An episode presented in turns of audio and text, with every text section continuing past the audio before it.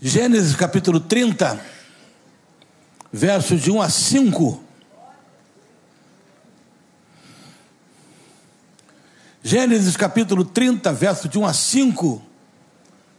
A palavra de Deus diz assim: Quando Raquel viu que não dava filhos a Jacó, teve ciúmes de sua irmã e disse a Jacó: Dá-me filhos, senão morro. Então Jacó ficou irado com Raquel e disse: Será que eu estou em lugar de Deus que a impediu de ter filhos? Então Raquel disse: Eis que Bila, minha serva, tenha relações com ela, para que dê a luz e eu traga filhos ao meu colo por meio dela. Assim, Raquel lhe deu Bila, sua serva, por mulher, e Jacó teve relações com ela. Bila ficou grávida e deu à luz a um filho, a Jacó. Amém. Amém? O cerne do que eu quero falar hoje está no verso 1. Dá-me filhos, se não morro. Dá-me filhos, se não morro. A gente vai usar esse texto como uma espécie de uma alegoria. A, o pedido, a oração, se é assim que eu posso dizer, de Raquel para o seu marido nós vamos transformar hoje na oração nossa para Deus. Deus dá-nos filhos se não morro. Por que, que eu estou pregando essa mensagem aqui hoje? Eu tenho pregado em alguns lugares sobre esse tema. Porque uma das coisas que a gente está percebendo hoje é que é um esfriamento na evangelização dos perdidos. A igreja nasceu, como dizia John Stott, para viver em missão, mas ela não está em missão, ela está mais em exibição. Ela exibe a sua vida, ela exibe suas coisas, ela exibe o que tem. Parece que ela não está em missão, e, a, e ela existe para missão, para realizar uma obra. Essa semana que passou, terminou em nossa igreja mais um congresso de missões. E trouxemos algumas autoridades de missões nesse país para mostrar a realidade do que anda acontecendo em todo lugar, ao mesmo tempo os grandes milagres que Deus tem feito. Mas hoje, Hoje se investe em missões, uma média por pessoa seria menos do que uma Coca-Cola. Menos de uma Coca-Cola por pessoa em missões. Mas, quando John Kennedy morreu, em 40 minutos o mundo inteiro sabia. Hoje, dois mil anos depois da morte de Jesus, nem todo mundo ainda sabe da sua morte e ressurreição. A igreja precisa retornar à missão. A igreja vive, está em missão. Ela está no mundo para fazer missão. E esta é uma oração que todos nós precisamos fazer. Essa não é oração para alguns, não. Eu dizia ali agora ao pastor Paulo Júnior isso, que algumas pessoas acham que evangelizar é coisa para pastor. É o pastor que tem que fazer isso. No máximo, eu vou convidar alguém para vir à igreja, ele vem, agora, pastor, só se vire aí com a sua pregação. Eu já fiz a minha parte, que é trazer alguém. Isso não é verdade. Você não foi chamado para trazer pessoas para ouvir alguém. Você foi chamado para ser uma testemunha. O que é uma testemunha? Uma testemunha é alguém que sabe um fato e conta. Então, se você sabe que Jesus é o Salvador, se ele realmente permeou a sua alma de salvação, se o Espírito Santo lhe habita a alma, se você está salvo, então você sabe da mais extraordinária notícia de todas: é que Jesus Cristo salva, de que ele perdoa, liberta, transforma e enche com o Espírito Santo. Você não é alguém para trazer alguém para alguém. Você é uma testemunha, mas você já parou para pensar que, lamentavelmente, eu vou dizer isso, eu escrevi até num dos meus livros, até um que foi lançado aqui pela nossa, pelo nosso, pela nossa Maranata. Apenas 5% do povo evangélico já levou alguém a Cristo. E a gente está feliz, como se isso fosse a nossa tarefa. A gente canta, a gente dança, mas tem algum versículo bíblico que você lembra que Jesus falou: ide por todo mundo e dançai. Lembra? Ide por todo mundo e cantai. Além, de, além, repito, tudo isso é muito bom e é necessário para compor o culto, para compor a existência cristã. Mas a mensagem dele é ide e fazer discípulos de todas as nações. Fazer discípulos de todas as nações. Cada um de nós tem um compromisso. Nossa igreja ela está passando por uma série de transformações nessa área. Nós não estamos mais interessados em muitas coisas, né? Porque a gente não viu o Senhor Jesus dizer assim: vão e façam festa.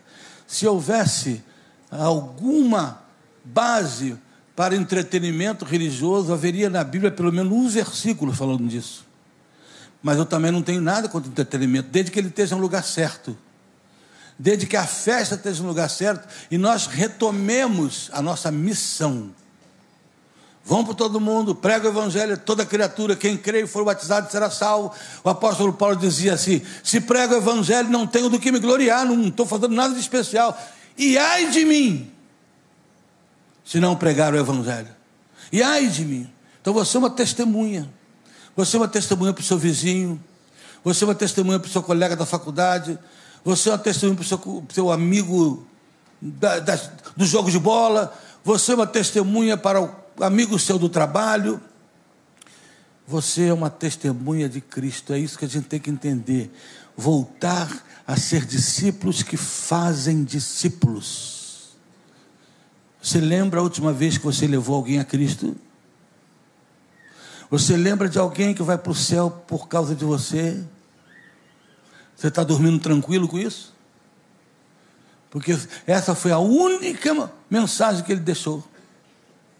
Essa foi a única ordem que ele deu. E por mais que possa não ser agradável ouvir isso, que é mais agradável, Ei, vem aqui, Jesus tem um monte de promessa, nós temos aqui, ó, tem um bombom para dar, nós temos não sei o quê, essa é muito melhor. Isso faz muito mais bem ao nosso ego. Mas ser testemunha de Jesus é a ordem. Esse texto, meus queridos irmãos e irmãs, querida Maranata, ao estudá-lo, nós vamos descobrir algumas coisas nessa oração, e repito, eu vou espiritualizá-la. Eu vou pegar essa oração e transformar o pedido de Raquel a Jacó como nosso pedido a Deus, como precisa ser, é o padrão. E sabe, Deus deu o bebê exatamente pelo pedido de Raquel e de Jacó.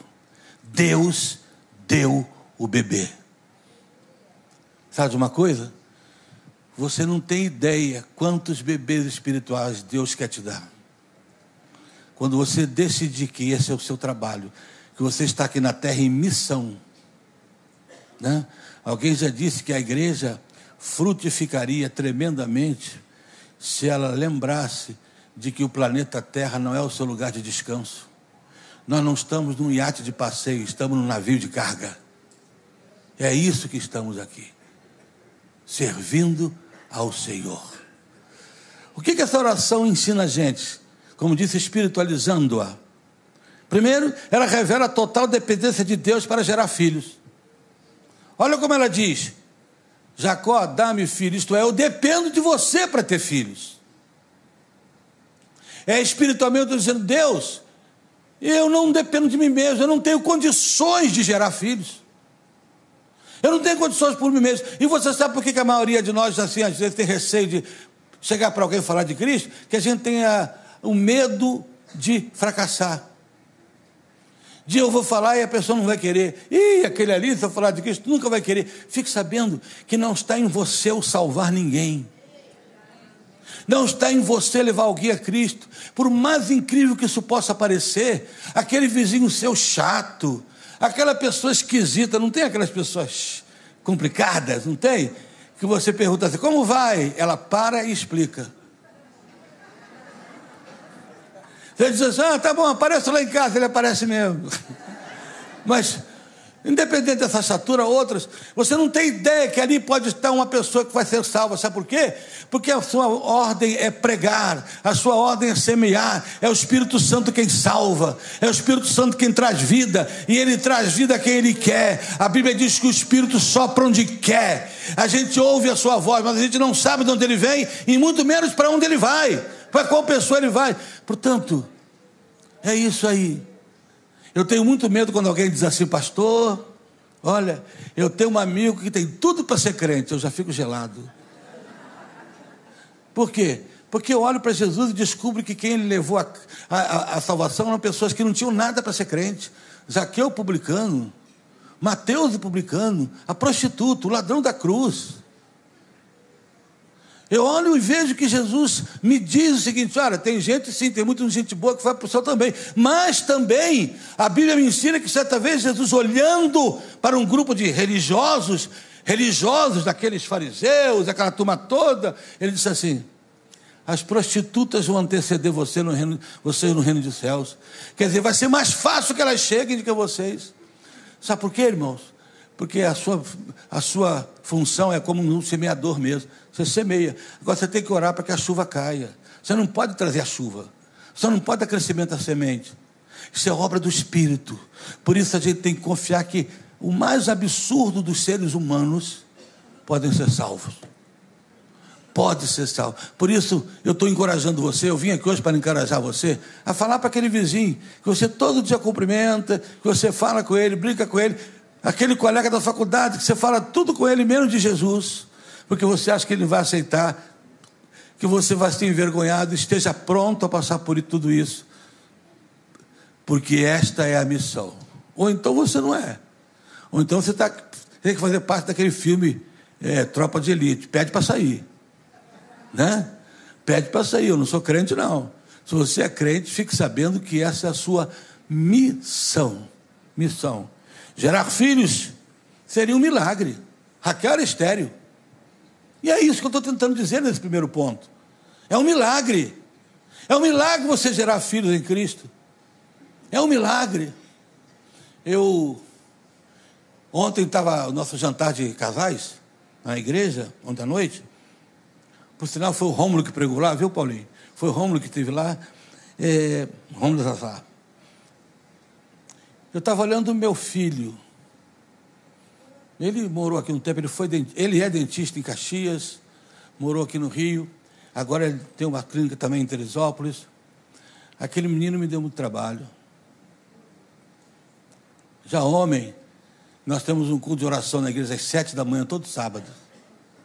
Quantas vezes eu estava sábado, seis e pouco, seis e quarenta, Teresópolis, essa hora, depende do frio, ainda está um pouco escuro. Quantas vezes eu estava saindo com a minha Bíblia para pregar o carro e ir para o culto, e ele estava chegando das baladas. Quando ele me via, ele chegava a fazer assim. Ó.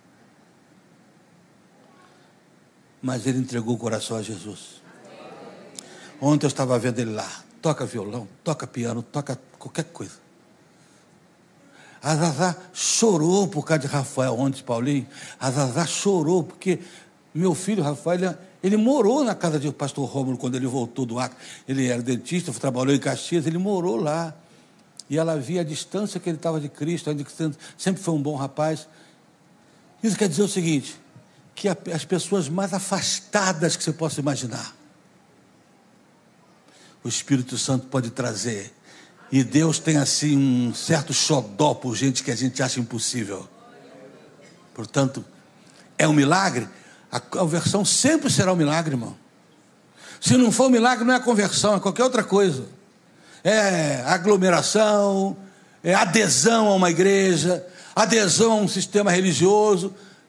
Pode haver muitas isso, muitas dessas coisas. Agora, conversão é o milagre da graça de Deus, através do Espírito Santo que atua quando nós cremos em Cristo como Salvador. O Espírito Santo vem e faz a obra. É um milagre. É um milagre.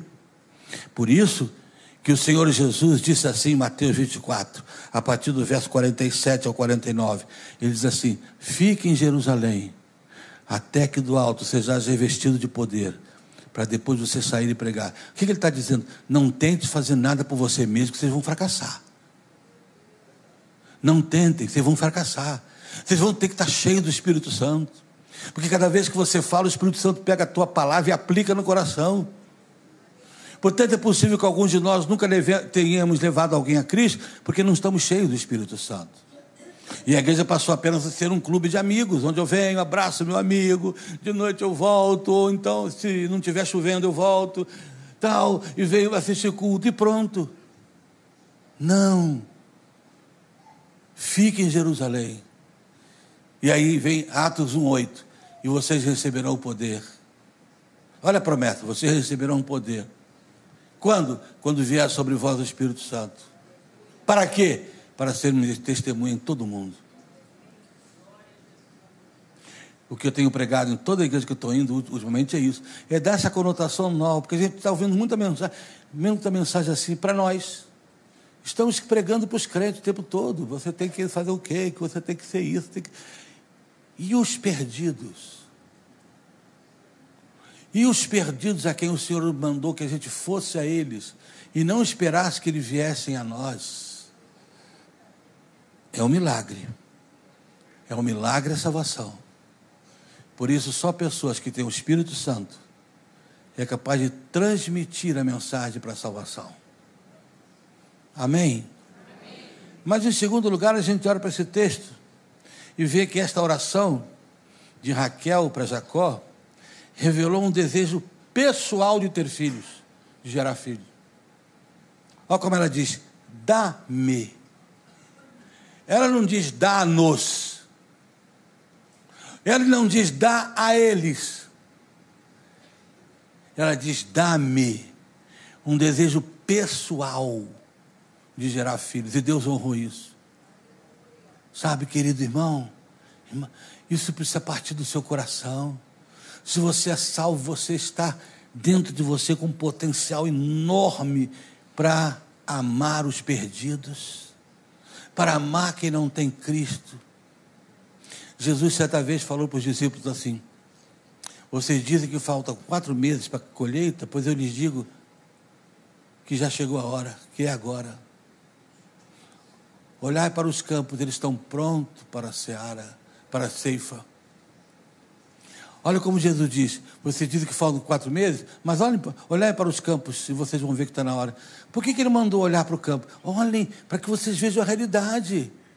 Olhem para que vocês abram o coração e apaixonem-se por essa gente. Olhem para o campo e se apaixonem por essa gente perdida. Tenha compaixão daquela pessoa que está indo para o inferno. É isso que, o, desculpem é, o, se eu for muito grosso, mas é isso que o Evangelho gospel está fazendo, está tirando da gente o amor pelo perdido, a gente está amando a gente mesmo, a gente canta para a gente mesmo.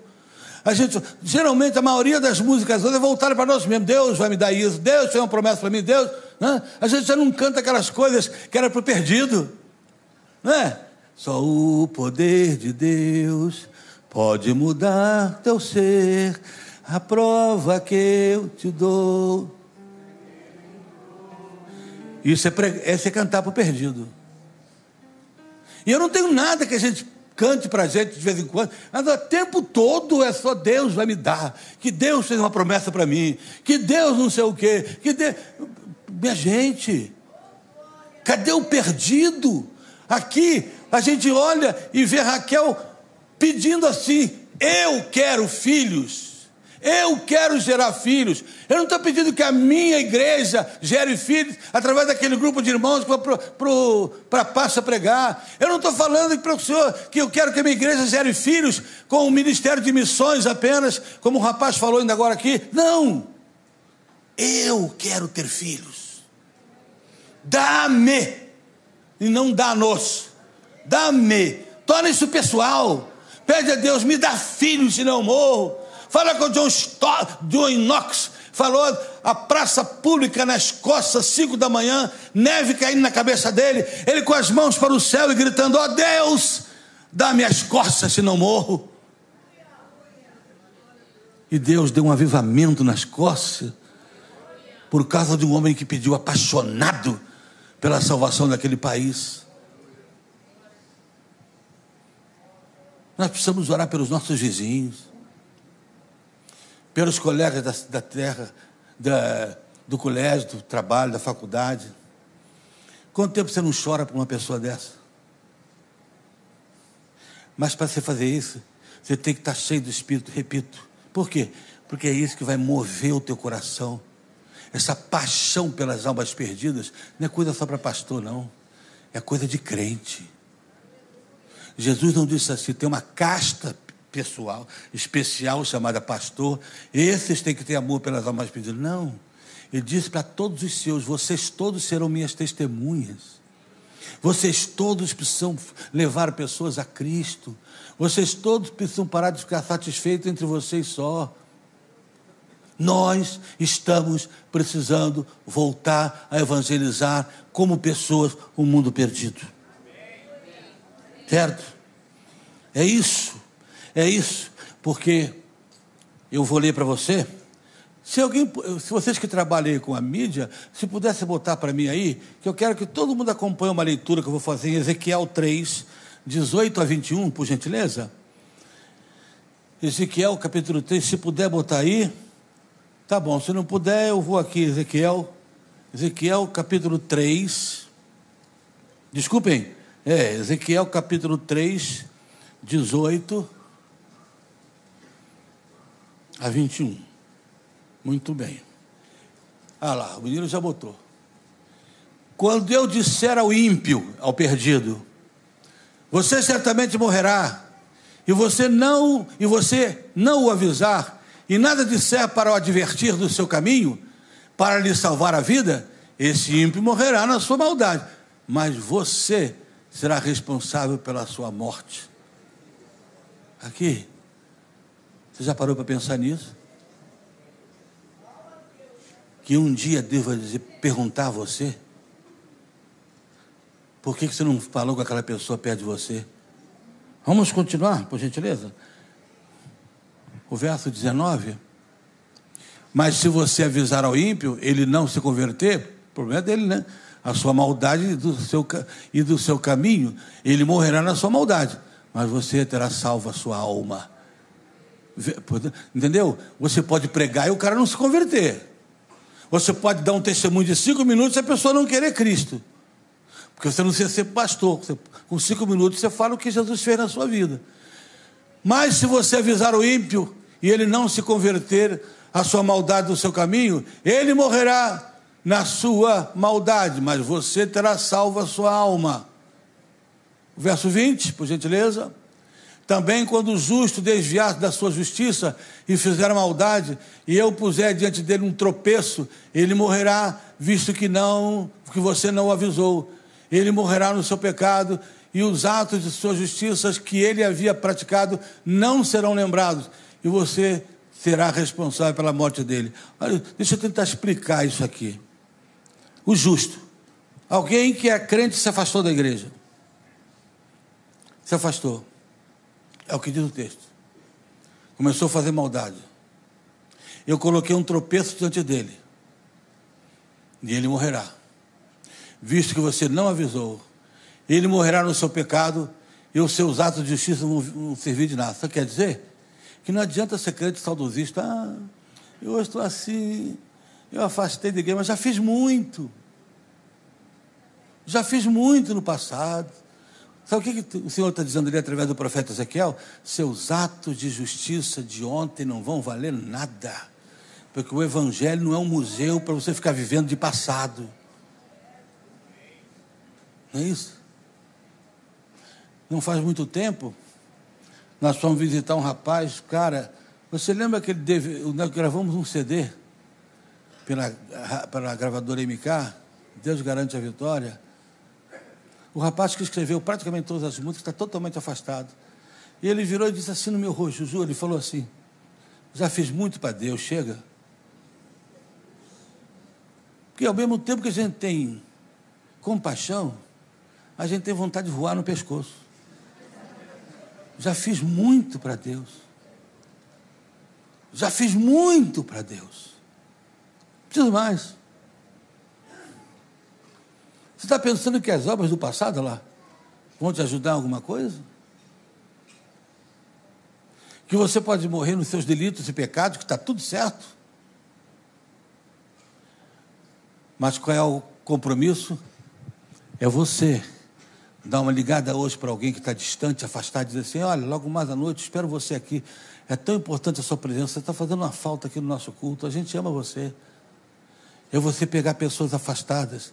Porque é muito fácil a gente honrar pessoas enquanto elas estão no altar cantando, adorando e coisa. A gente põe a mão, depois que se afasta, parece que sumiu.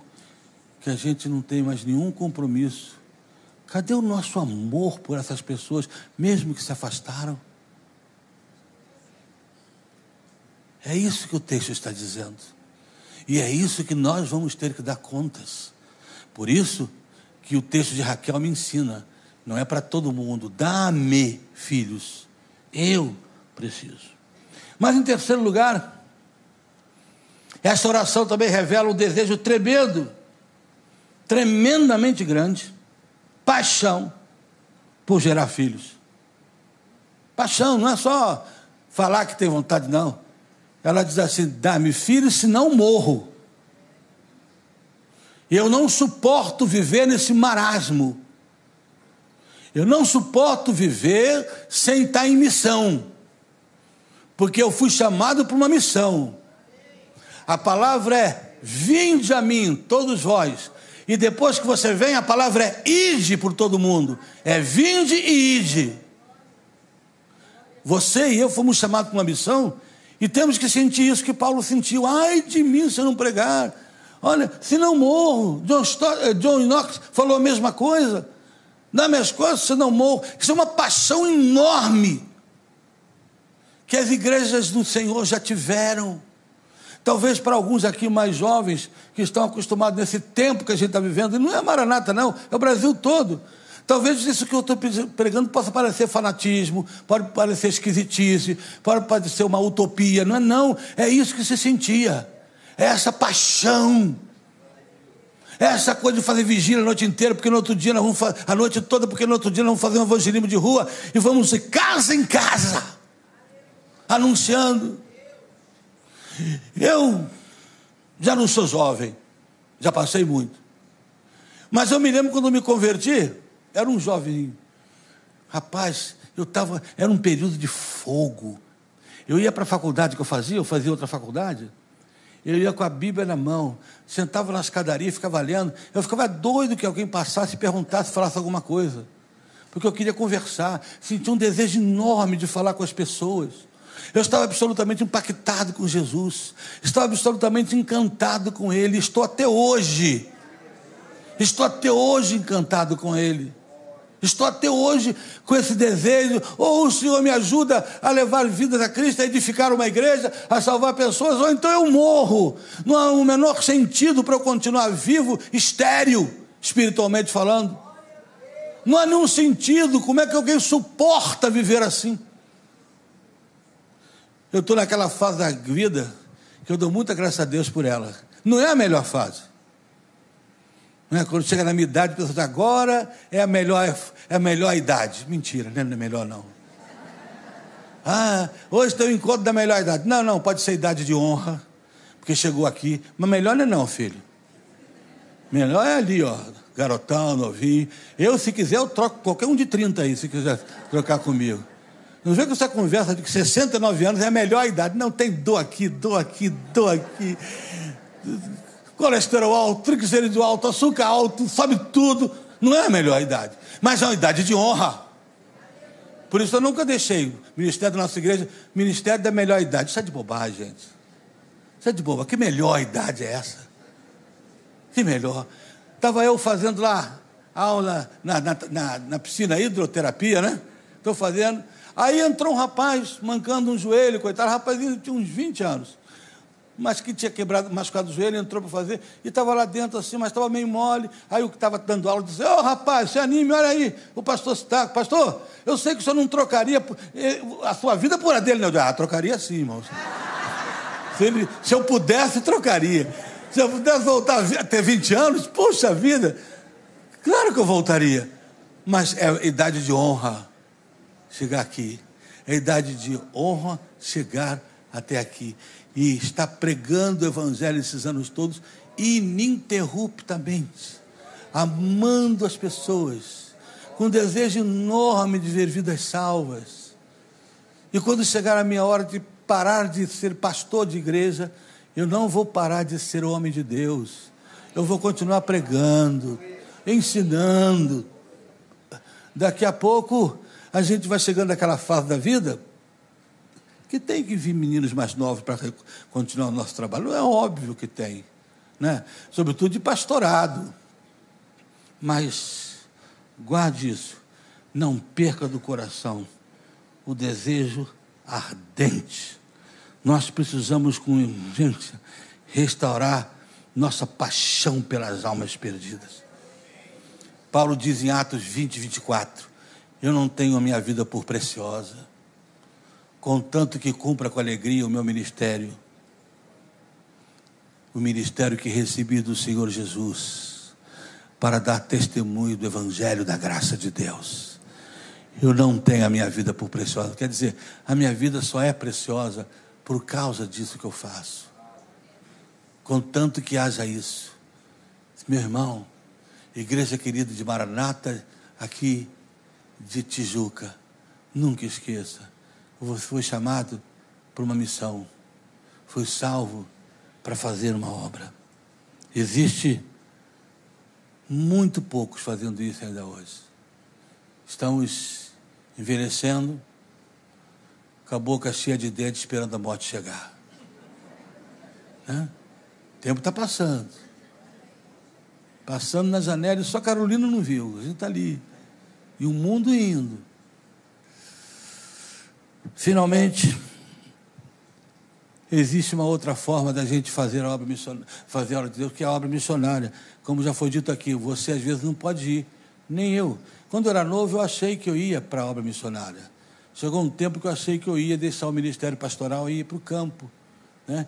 E eu me lembro que foi assim quando eu era novo, foi logo quando abriu a União Soviética.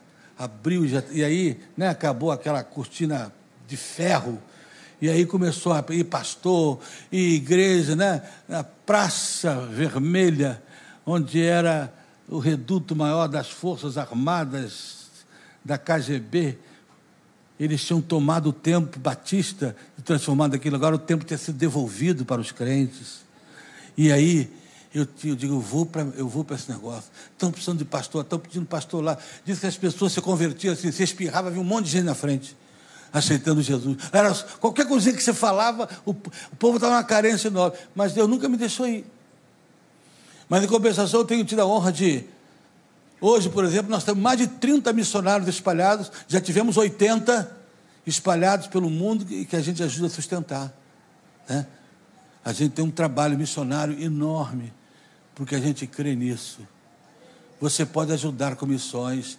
Esse envelopezinho verde que está aí é um envelope que a Enem faz um trabalho enorme. E a Maranata apoia de todo o coração esse trabalho. É isso? Raquel gerou filhos através de Bila, mas ela não estava satisfeita. Ela queria os dela. Mas nós podemos também quando não podemos ir a missões, temos as nossas bilas, aquelas que vão em nosso lugar, que geram filhos para nós, né? Coisa maravilhosa, irmão querido, irmã, é quando você chega lá no céu, e uma pessoa te abraçar e dizer assim: Poxa, muito obrigado, eu só estou aqui porque você enviou um missionário lá para, o, para a China e eu me converti. Eu só estou aqui por causa disso porque alguém me amou tanto, que enviou missionários para todo canto. E aí, sabe, quando eu vejo, existe um, existe um trabalho na Índia com meninas. Vocês sabem que na Índia é uma média de 270 e tantos mil, lembro o número certo, de meninas entre 9 a 12 anos jogadas na rua para se prostituir. Algumas delas são vendidas para, para esses fazendeiros, para esses velhos tarados, pelos pais, para poder viver. E lá tem um trabalho muito bem feito pela OM, onde nós conseguimos retirar milhares de meninas da rua. Já tem mais de 50 mil meninas tiradas, tem colégio que nós temos para elas. Há pouco tempo, uma das nossas meninas é, estudou, se preparou fez vestibular para ação social, passou em terceiro lugar. E olha que era da casta dos Dalits. Dalits para, para o indígena, para o indiano, é como se fosse um animal. Eles nem olham. Se olhar, se olhar e der de cara com um délit, ele tem que voltar em casa e lavar o rosto. Essa menina passou em terceiro lugar, e aí foi um fenômeno no mundo, na, lá na Índia, queriam colocar lá a opção de coisa. Não, não, não, não, eu vou terminar, vou voltar para o centro para ajudar. Eu não quero ganhar dinheiro com isso, eu vou voltar para onde eu estava, onde eu fui recuperada. Aí eu olho para isso, pastor Paulo, eu olho para isso, cara, e fico olhando a gente fazer culto evangélico, dá 15 mil para um cantor vir cantar. 15, 20 mil para cantar meia hora, 40 minutos. Eu quero um, como é? Um, um camarote com frutas virgens. Oh, pelo menos as frutas virgens. Estão pedindo tudo assim. A gente dá isso. Você sabe quanto te custaria se você quiser ajudar uma menina dessa por mês na Índia? Você sabe quanto custaria você? Apenas 40 dólares. E a gente dá milhões gastos por ano para cantores evangélicos enriquecerem assim. Aí eu fico perguntando, onde foi que nós nos perdemos no caminho? Onde foi da caminhada cristã que a gente desviou sem perceber? Que Satanás sutilmente foi desviando. Foi sutil a coisa, irmãos. Da década de 80 para cá. Foi, foi sutil. Foi sutil a coisa. É como um sapo. Você pega um sapo, você bota numa, numa chaleira com água fervendo, ele pula e sai fora. Mas você botar com água fria, ele fica ali, você bota no fogo, vai esquentando, vai esquentando, ele morre ali assado. É assim, foi devagarzinho, esquentando, esquentando, até que o evangelho chegou onde está. Essa indiferença com o mundo perdido. E nós não estamos aqui em exibição, vou repetir, estamos em missão. Nós estamos aqui para exibir a nossa igreja, para exibir o que fazemos, para exibir o que temos.